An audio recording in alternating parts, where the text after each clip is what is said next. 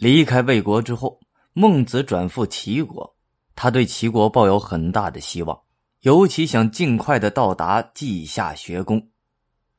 公元前三百八十七年，古希腊著名哲学家柏拉图在雅典郊外创立了阿卡德米学院，俗称雅典学院，讲授哲学、数学、天文学、物理学、心理学、音乐理论等。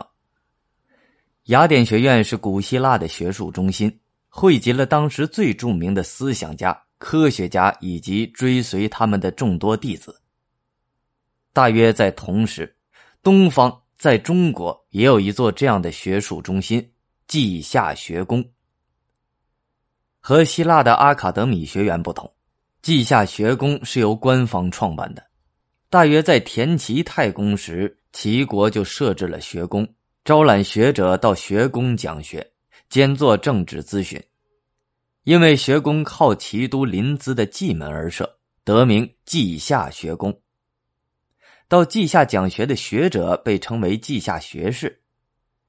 田齐政权给稷下学士以优厚的待遇，并营造了相对宽松的学术环境，让他们不治而议论。稷下学宫在齐宣王时期达到鼎盛，而他的学术活动一直持续到齐王建时期，直至齐灭亡才宣告结束，存在了一百五十多年。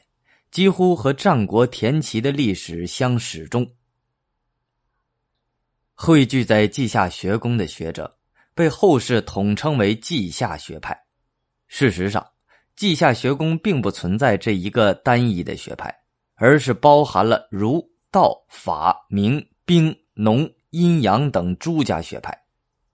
稷下学士们在学宫授徒讲学、著书立说，他们互相辩论。又相互汲取，成为战国时期百家争鸣的标志。遗憾的是，稷下学士们的著作大多失传了。传世的托名为管仲所作的《管子》，一般被认为是部分稷下学者的论文集。《管子》书中体现的学术融合、兼容并包的倾向，正是典型的齐稷下学术的特色。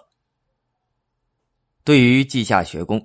郭沫若曾高度评价说：“这稷下之学的设置，在中国文化史上实在是有划时代的意义。发展到能够以学术思想为自由研究的对象，这是社会的进步。不用说，也促进了学术思想的进步。周秦诸子的盛况是在这儿形成了一个最高峰。